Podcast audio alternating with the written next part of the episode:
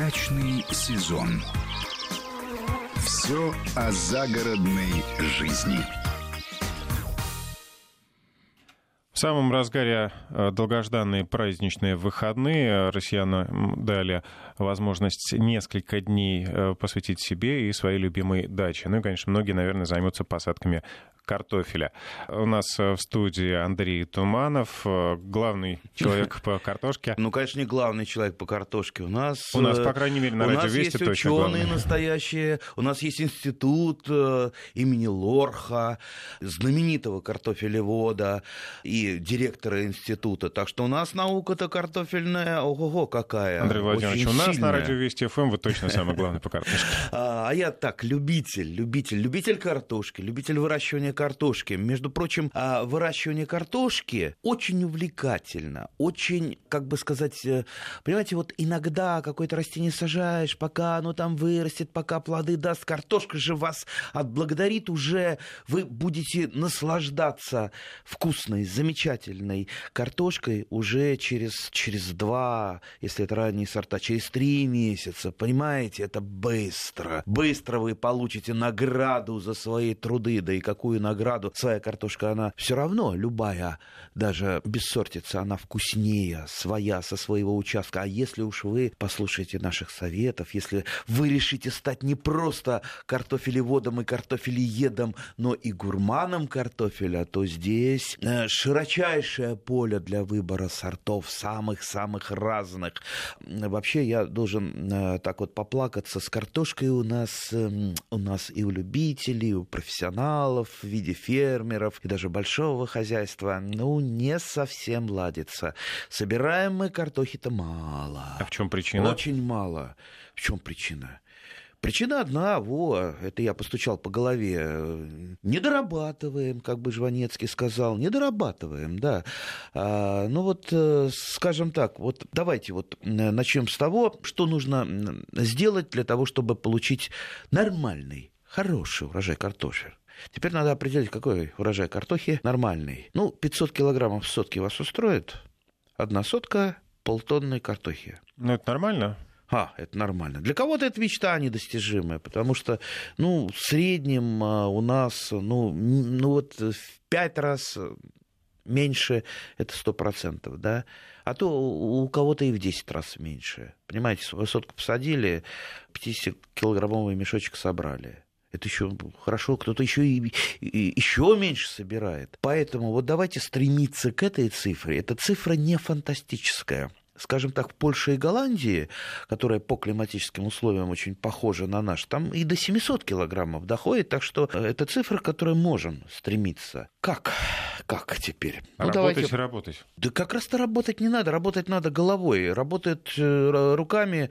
Как мне бригадир э, говорил, когда я после школы работал на заводе, мне бригадир все время говорил, не умеешь работать головой, иди он работай руками. Поэтому самое главное трудовой подвиг не упахаться, э, не посадить там огромный участок картошки, с него мало собрать. Как раз там маленький участочек посадить и с него собрать отличный, вкусный, замечательный урожай, да еще разнообразный урожай, потому что картошка, сорта картофеля – это целый мир, который сейчас мы вот краешком буквально, как комета, там вторгнемся э, в этот мир, покажем, настолько, насколько это увлекательно, и все. Если вы увлечетесь картофелем, если вы поймете, понимаете, я не сажаю картошку, что там я в магазине куплю? Ну, идите в магазине, покупайте неизвестно что, неизвестно как выращено, неизвестно для чего, для жарки, для варки. Э, слушайте, это не любить себя, покупать неизвестно что, кота в мешке, картошку в мешке, да? Я-то выращиваю это из-за того, что я люблю, э, люблю насладиться этим продуктом. Ну, даже если вы не Да. хотите запасать э, мешки картофеля на зиму, ну, хотя бы просто приехав на дачу, выкопать один кустик на обед, на ужин, мне кажется, прекрасно. Е- если вы думаете, что картошку сажают, значит,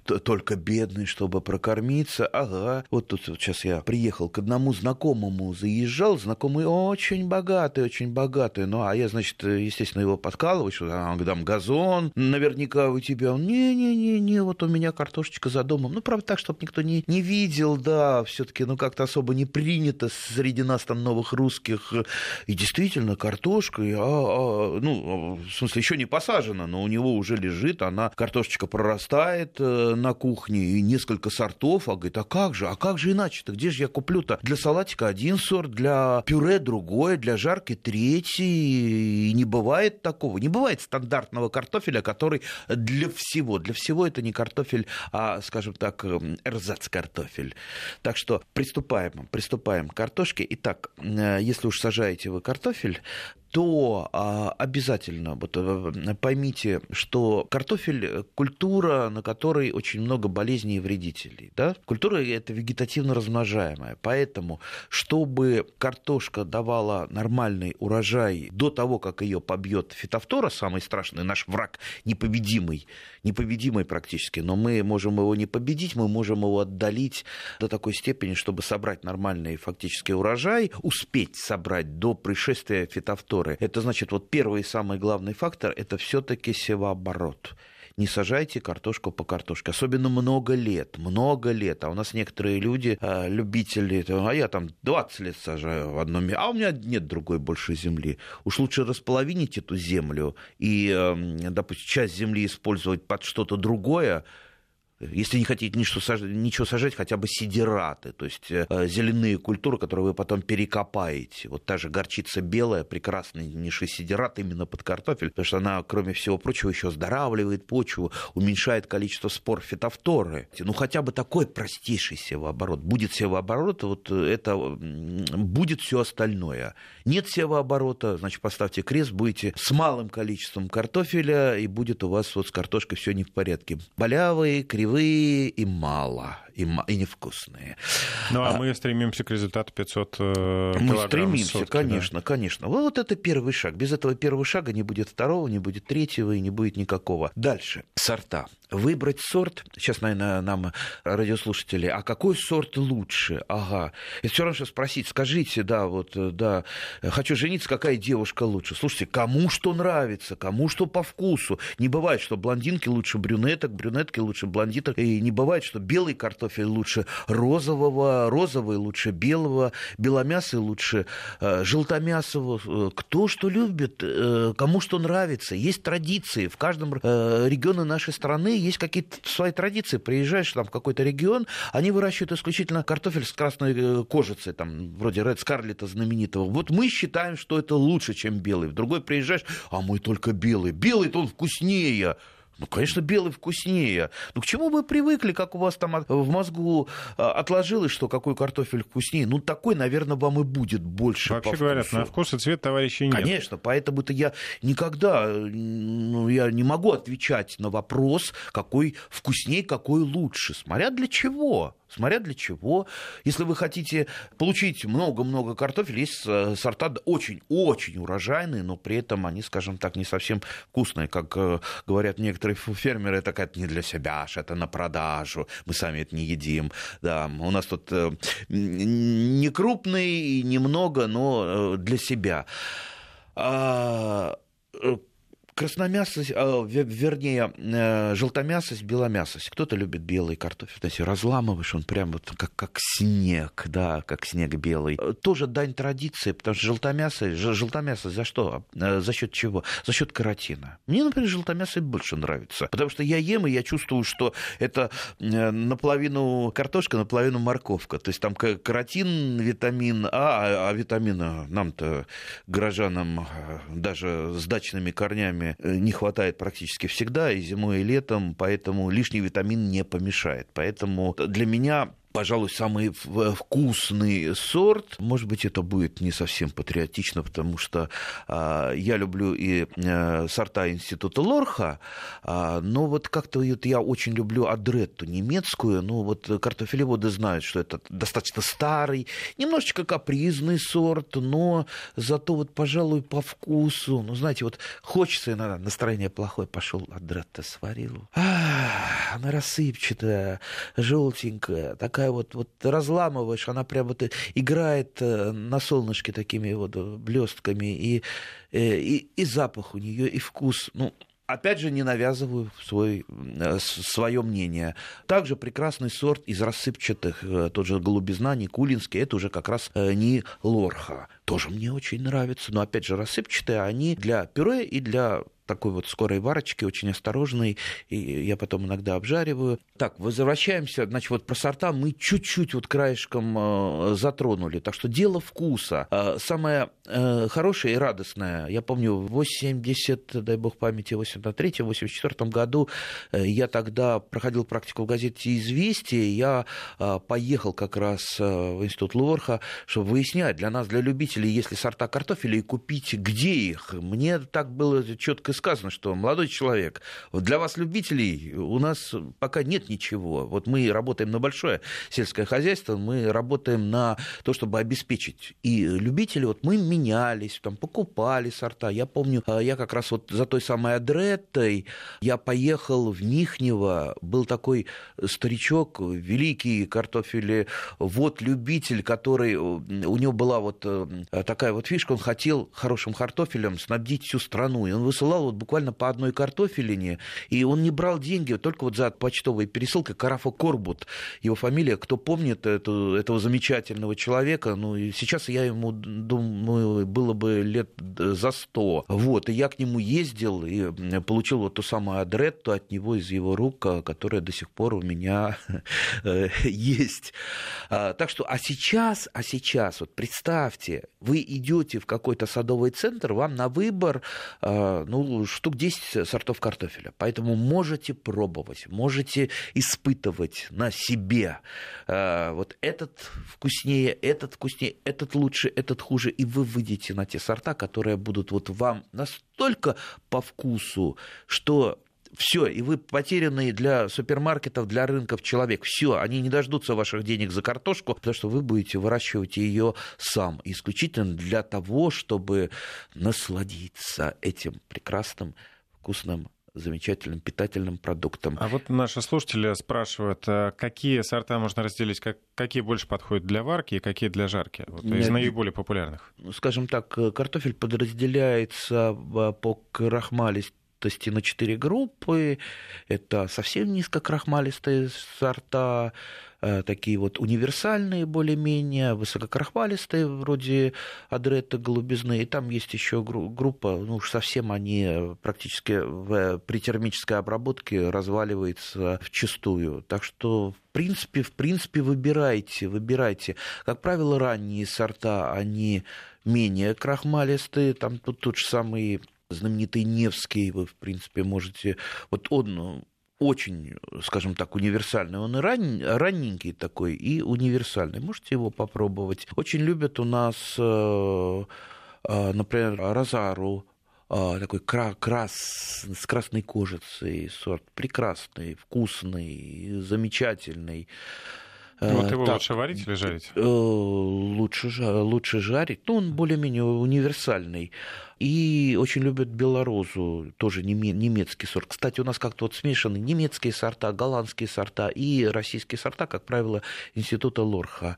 Есть сорта, которые э, пришли к нам из далекого-далекого прошлого. Вот та самая знаменитая синеглазка, которой, которая, пожалуй, самый знаменитый сорт картофеля. При этом э, я могу сказать, что этот картофель был э, создан еще до Великой Отечественной войны, потом, по-моему, год 30 38 или 39 и он так и не пошел в серию, что называется. Он остался любительским, потому что в больших количествах он плохо хранится, но он почему-то так полюбился любителям, что это до сих пор самый известный сорт картофеля. Если вы придете на рынок, там 50% э, любого картофеля стоят таблички «синяя глазка», «синяя глазка» с разными там написаниями. И, э, в общем-то, надо понимать, что вот между нами говоря, это не лучший сорт картофеля, не по вкусу, не по урожайности. Но вот, вот э, как-то вот так сложилось, что он э, правда любимый. И сейчас наверняка нас слушают и говорят, да что он там говорит, да какие там сорта, да какие там голландские. Есть синеглазка, вот синеглазка лучше. Кто любит синеглазку, ну, наверное, она в принципе хороший сорт, да, но тот не пробовал иные сорта. Вы попробуйте другие, может быть, вам покажется, что другие-то и поурожайнее, и повкуснее. Хотя с синеглазкой сейчас начали работать селекционеры, а э, любой сорт, и не только картофель, он требует сопровождения селекционера. То есть так вот не бывает, что он сам по себе живет. Вообще каждый сорт, он имеет какой-то срок жизни. То есть вырождается да? потом. Ну вот знаменитейший сорт лорх, как раз тот самый лорх его вывел знаменитый селекционер. Это был, пожалуй, основной сорт для промышленного производства. Вкуснейший, замечательнейший сорт. Но вот последнее время его очень мало выращивают, потому что ну, появились более современные сорта. Также на замену синеглазки появились более современные сорта. Тем более синеглазка никто не работал селекционеров. Сейчас начали работать, потому что э, есть спрос, и э, решили ну, просто вот э, доработать этот сорт. Как правило, там синеглазка и название фирмы дальше идет. Несколько фирм, не буду их рекламировать, ну, это вы можете купить в магазинах. Можете попробовать и сравнить с другими сортами. А, так, это по синеглазке. Ну, вот э, Садретта немножечко похуже, потому что с ней, насколько я знаю, все-таки никто не работает, и поэтому, в общем-то, урожайность там не очень высокая и не очень высокая устойчивость к болезням. Так, теперь, вот видите, мы очень, очень коротко, буквально вот такими этими самыми штришками, ну, я думаю, тот, кто э, захочет э, покопаться в сортах, это же так интересно, вообще вот копание в сортах, выбор сорта, это, пожалуй, это вот половина удовольствия от, от земледелия. Поэтому садитесь за компьютер, выбирайте сорта, дальше просто поедете, поедете приедете в садовый центр, выберите из того, что вы выбрали заранее, если это, конечно, будет в наличии. Э, кстати, есть сорта картофеля фиолетовые, с фиолетовой мякотью. Очень, очень смешные, немножечко даже пугающие. Есть, кстати, сорта э, с красной мякотью. Вот я в этом году пробую, пробую несколько таких сортов, э, которые мне привезли друзья. Вот, например, сорт, сорт Карибы. У него красная совершенно мякоть, он как свеколка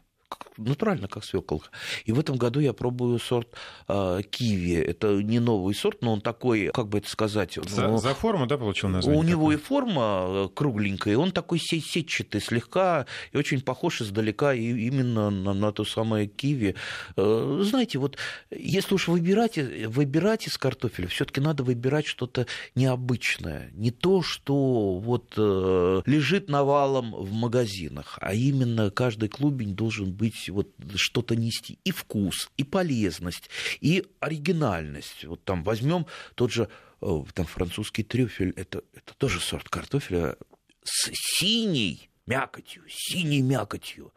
Ну, конечно, вот так вот его есть, э, ну, очень необычно. Ну, вот представьте, если вы там к перепелочке его э, порезали, положили, сразу ваши гости одурили. А что это он такой вот? А, это специально, это французский трюфель.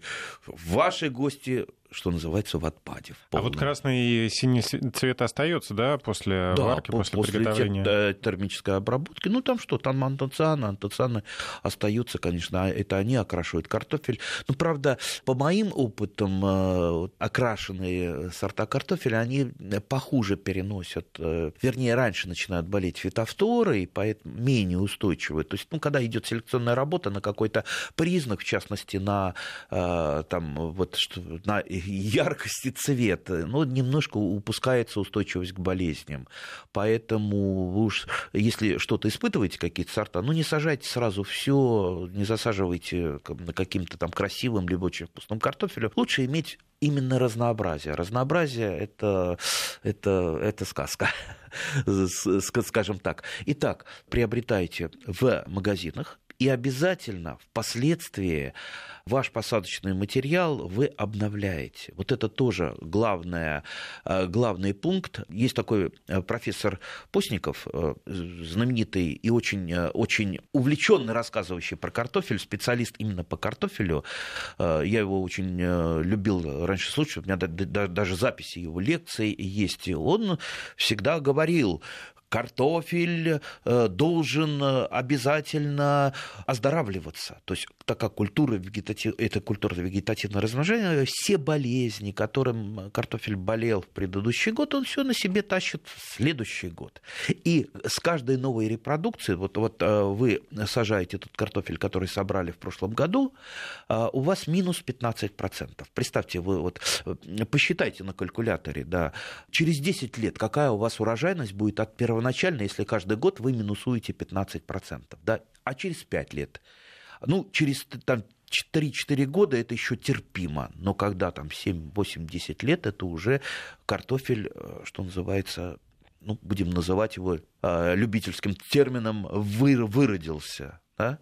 Поэтому оздоравливать картофель. Как мы можем оздоровить наш картофель? А, дело в том, что оздоравливается картофель, это специальная, это специальная так называемая меристемная культура, но это делают в научных лабораториях. То есть, ну, я сейчас не буду рассказывать, как это делается, но, в общем, из клеток картофеля, из здоровых выращивают мини-клубни, Мини-клубни, они очень дорого стоят, а они фактически для любителей это не продаются, они продаются для хозяйств, которые выращивают уже семенной картофель высоких репродукций. Там первая, вторая репродукция. Вот они самые-самые, что называется, урожайные, э, меньше всего болеют. И вот вы, когда сажаете, просто я рекомендую поставить опыт, вы сажаете картофель первой репродукции и на землю, где до того не росла картошка. И вы просто будете шокированы и поражены вот этим урожаем урожаем. Один капок – это ну, минимум пол ведра, то или ведро отборной картошки. Вкусной и полезной, и красивой. Красота. Ну, вернемся к разговору о картофеле сразу после выпуска новостей. Удачный сезон. Все о загородной жизни. Удачный сезон. Все о загородной жизни. И мы возвращаемся в студию с Андреем Тумановым. В студии также Евгений Яковлев. Э, вот сообщение от слушателя. Игорь из Томска пишет э, свою историю о том, как он познакомился с Андретой. Э, в Совет... Адретой, Адретой, да. он пишет с Андретой а без буквы «Н» правильнее. В советские времена на сельхозработах, на уборке совхозной картошки пообедали, и всем понравилось. А на следующий год Адретта была у всех, в том числе и у меня. Так, видимо, и распространялся картофель в советские времена. Ну да, для нашей страны Адретта это, конечно, любительский сорт промышленных масштабах сейчас его не сажают, поэтому можно найти только, только у любителей. Андрей, еще хотел спросить. Вот вы э, рассказали историю, как старичок вам из Михнева, да, кажется? Михнева, да. да. Э, передавал. Корбут. Как, как вы в те времена э, общались? Не было интернета, а переписка какая-то была через переписка, газеты? Да, да, да, была переписка. Но кроме того, ну, э, публиковали в газетах, журналах, там статьи любительские, и, э, ну, как правило, под статьей публиковалось, там, готов поделиться там, бесплатно или там, с пересылкой, с семенами того и другого. Очень много менялись, переписывались. Ну, правда, э, так как э, ну, нельзя было купить в магазине, в основном, конечно, это у любителей, то есть человек, который вот так вот шел, шел на то, что я готов поделиться, он получал десятки тысяч писем. То есть вот тот же Карафа Корбут, он, насколько я знаю, он э, э сколачивал такие маленькие ящички целыми днями, там, э, картофельные, и рассылал по всей стране вот эту свою адретту. А было ему уже много лет, у него там проблемы со зрением. И вот я, когда к нему приехал, Михнева, ну, я приехал э, к нему как журналист про него написать, а он, естественно, он понимает, что у меня глаза-то бегают, что явно я тоже хочу. И он говорит, ну вот там рассказал про про картошку, рассказал а, про себя, и потом мне приготовил клубенечек. Вот я, говорит, больше не дам, потому что у меня а, слишком большая очередь. Но один вот забирай, будешь меня помнить. Вот я его помню, этого замечательного, доброго человека. Прекрасно. Ну что ж, вернемся к тому, как мы сажаем картофель, чтобы он давал большой урожай. Так, сразу я должен, а, чтобы отсечь всевозможные э, фейки и там разные новые способы посадки картофеля, потому что в интернете бродит их такое громадное количество. Причем люди, которые их распространяют, э, часто либо не выращивают картофель, либо это какой-то, может быть, отдельный удачный опыт, э, но почему-то очень многим хочется стать таким мессией, гуру, и они начинают вокруг себя формировать там в интернете вот все это ерунда, вот как вот выращивали раньше картофель, это глупость, надо вот таким способом, таким способом. Так вот, я перепробовал за свою жизнь все, что можно перепробовать, разные способы посадки, но самый, пожалуй, универсальный, самый тот, который подходит для всех всегда и никогда вы не останетесь без, без картошки, тот самый, которым,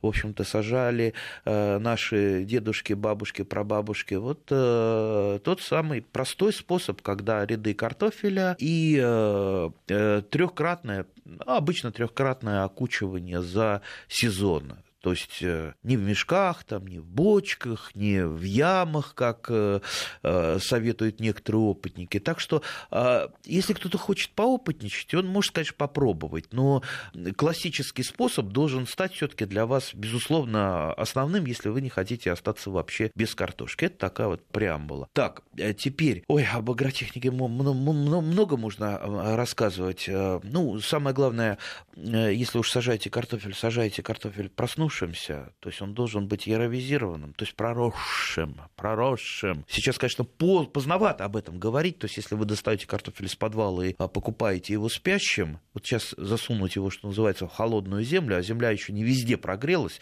тем более у нас страна большая, он будет э, там и лежать, пока земля прогреется, потом клубень прогреется, и потом он только начнет расти, вы потеряете драгоценное время. Время-то нам э, драгоценно именно для того, чтобы он успел до вспышки фитофторы дать э, урожай, урожай, чтобы он успел уйти от э, фитофторы. А, и тем хороши, кстати, ранние сорта, что от фитофторы они уходят. Так э, вот, опять же, проросший как? Проросший как? Не проросший вот длинными белыми ростками, когда в подвале он лежал, там температура в погребе в подвале высокая, поэтому он начал прорастать, да? А именно проросшие на свету, с коротенькими росточками. Они, правда, ломкие, поэтому осторожно сажаем, клубни не кидаем, а то поломаем росточки. В соответствии с сортом у них разный цвет, у той же там голубизны они слегка, э, слегка с фиолетовенькой, у синеглазки они вообще фиолетовые, у адретта они зеленого цвета, у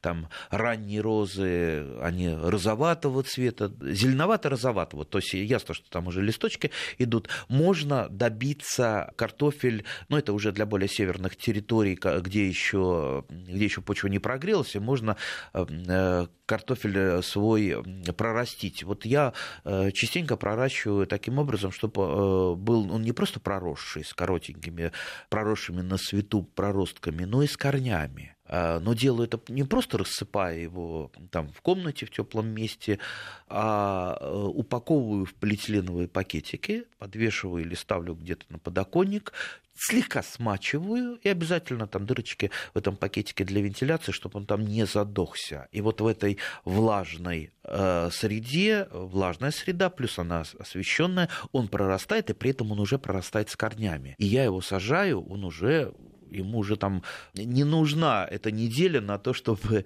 э, дать вот те самые э, корешочки, хоть и коротенькие, но, правда, если сильно его прорастить, эти корни спутываются, его приходится вот так вот э, иногда раздирать клубенек от клубенька. Ну, попробуйте, в общем-то, может быть, вам этот способ понравится. Ну, нет, так сажайте старым классическим способом.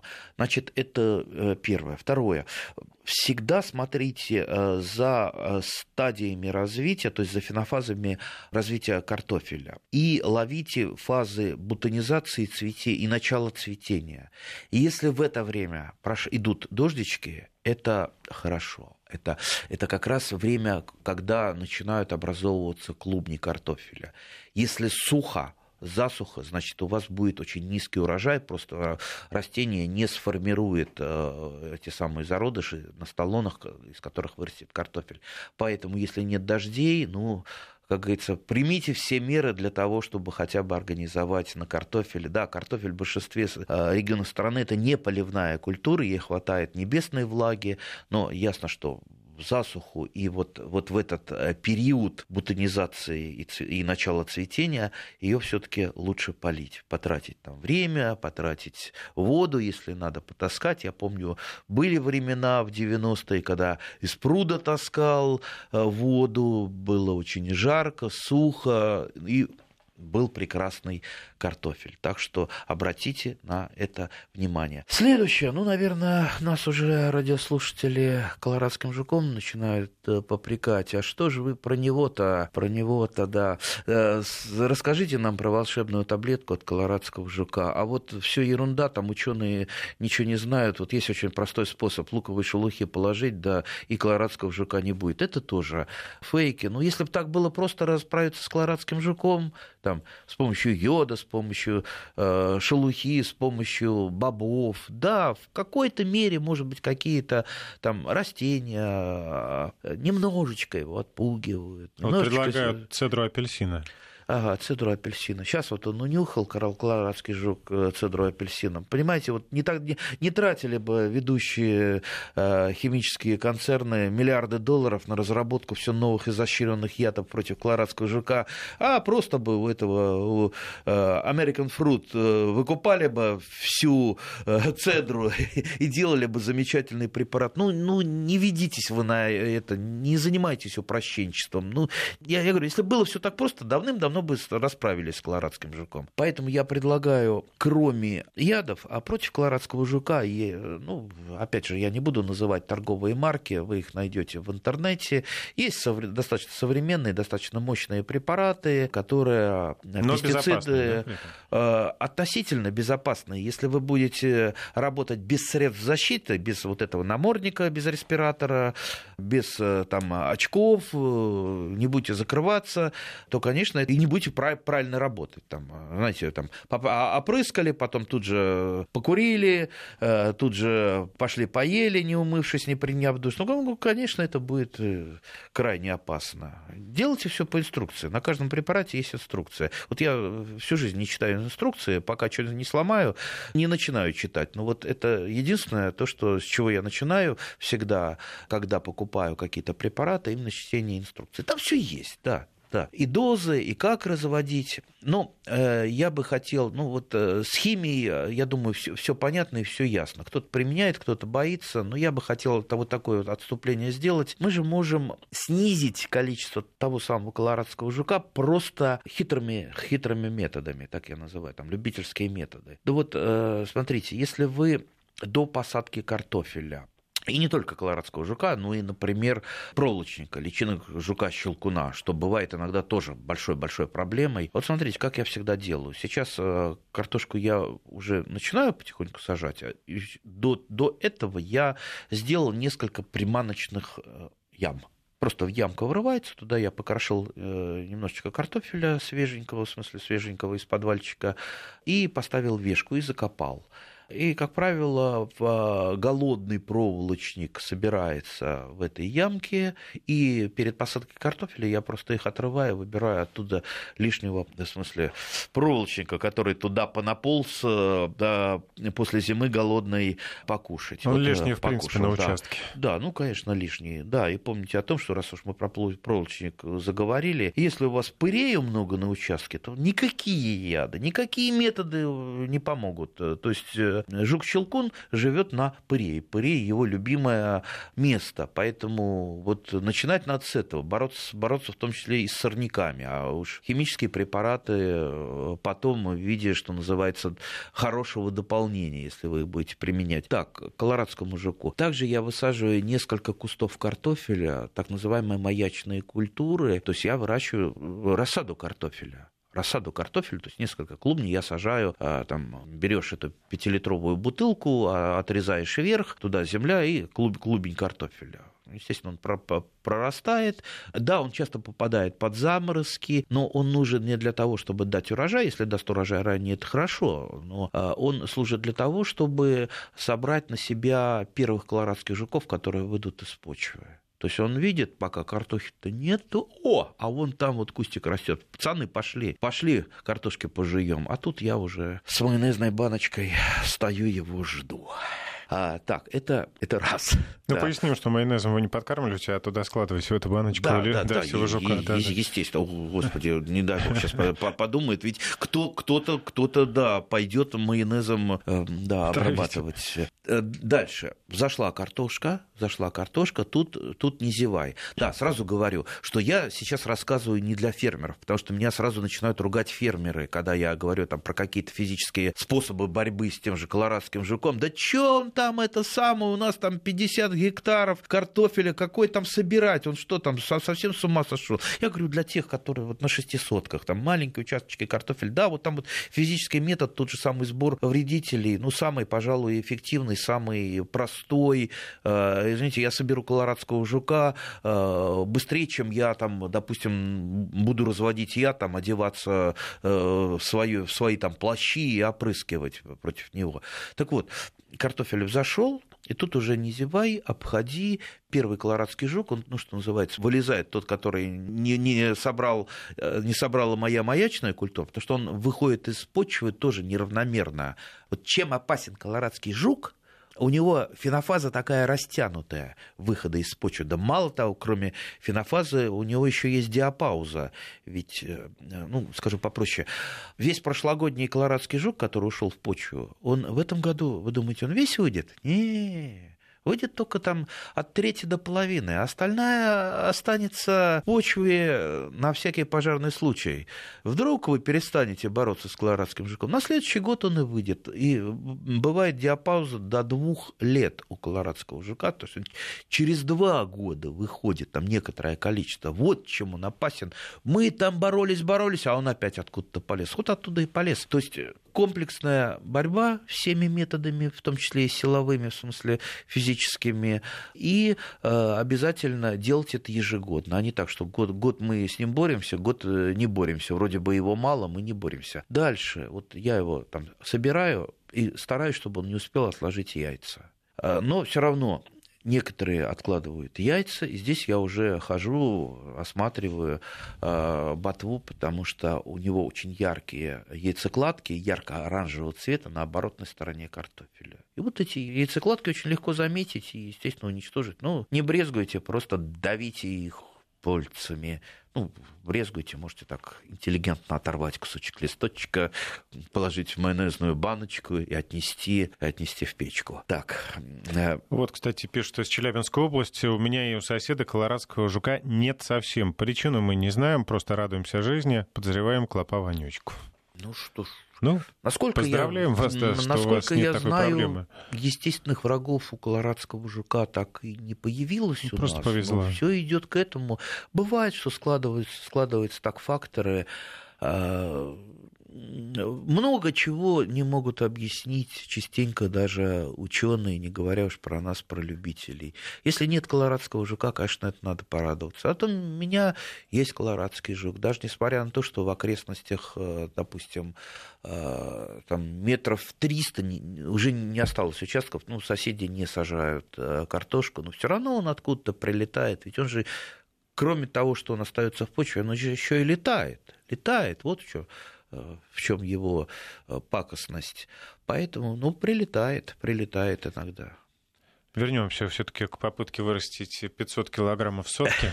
А вот э, борьба с колорадским жуком это и и есть один из факторов, то есть защита от вредителей и болезней, это тоже один из факторов получения полутонного урожая на вашем участке. Кстати, какие болезни еще присущи картофелю, самые распространенные, и как лучше всего бороться с ними? Ну, самое главное, конечно, это фитофтора. Самое главное. Есть еще много болезней у картофеля. И та же самая адретта иногда черной ножкой страдает очень э, сильно, бывает. Но, а, опять же, если у вас, вы не сажаете картофель, по картофелю периодически оздоравливаете посадочный материал, остальные болезни, э, ведь есть и бактериозы, есть и вирусные болезни на картофель. Но самые, самые пакостные, конечно, это грибные болезни. И прежде всего, та самая фитофтора, о которой мы говорим. А, Так вот, фитофтора, как по максимуму вот ее избежать? Опять же, севооборот на первом месте у нас, на втором месте посадка незагущенная посадка, чем лучше проветривается куст, тем лучше. Если вы нагустили, у вас темный лес, то, естественно, у вас будет э, максимально э, она болеть. Разные кусты картофеля по-разному начинают. Ну, бывает вот так вот ослабленный куст картофеля, он начинает первый болеть и начинает подзаражать своих соседей. Поэтому вот мы, любители, мы можем себе позволить выборочную выкопку картофеля, тем более там нужен молодой, молодая картошечка, да, пусть она еще маленькая, но она зато самая ценная. Поэтому, естественно, мы выбираем первые начинающие болеть кусты, вот они первыми идут у нас на еду. И э, следующее, если не боитесь, это профилактическое опрыскивание фунгицидами. Ну, про, при правильной обработке бояться не надо. Как-то я был в Голландии, был у фермера, который производит экологически чистый картофель, как он рассказал, этот картофель раза в три или в четыре, а то и в пять стоит дороже, чем обычного. И он мне там рассказывает, что я даже минеральные удобрения не применяю. У меня вот только компост, компост, там я чуть-чуть докупаю, сам делаю, такой увлеченный фермер, а там вокруг канала я говорю, ну сыро же, все-таки фитофтора, а против фитофтора, ну, говорит, чуть-чуть опрыскиваю. Чуть-чуть, да, это... А я говорю, сколько чуть-чуть? Ну, не, не чаще раза в неделю. Я так посчитал, раза в неделю это выходит э, там 12 раз. Но ведь не каждый день. Да. А я, если... Вот у меня есть э, значит, ранние сорта, которые никогда я профилактически не опрыскаю, они успевают дать урожай. Что-то позднее, да, если я никуда не уехал, э, я это делаю. Ну, как правило, это после, после цветения, до того, как картофель заболел фитофторой. Не после, а до это профилактическое. То есть мы э, от фитофторы не лечим ничего, ни томаты не лечим, ни картошку не лечим. С помощью фунгицидов, то есть препаратов против грибных болезней, мы можем только отдалить пришествие болезни. Вот это вот запомните. Не лечим. А у нас же большинство, ага, картошка там покрылась пятнами, заболела, немедленно начинаем опрыскивать. Да уже бесполезно. Опрыскивать это не даст вам никакого результата. Так что если опрыскиваем, то здоровый картофель а не уже больной. Спрашивают, можно ли посадить разные сорта картофеля рядом, не перепыляются ли они? Ну вы же не семенами же биологическими сажаете картофель. Ну, хорошо, даже если они переопылятся.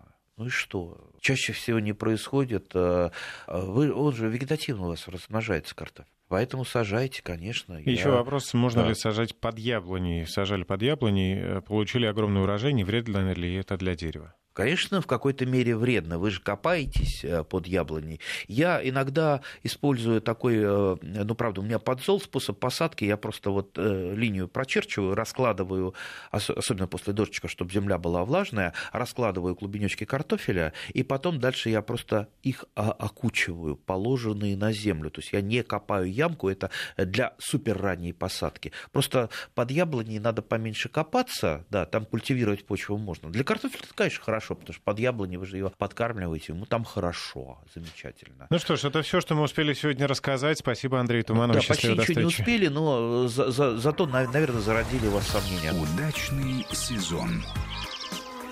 Все о загородной жизни.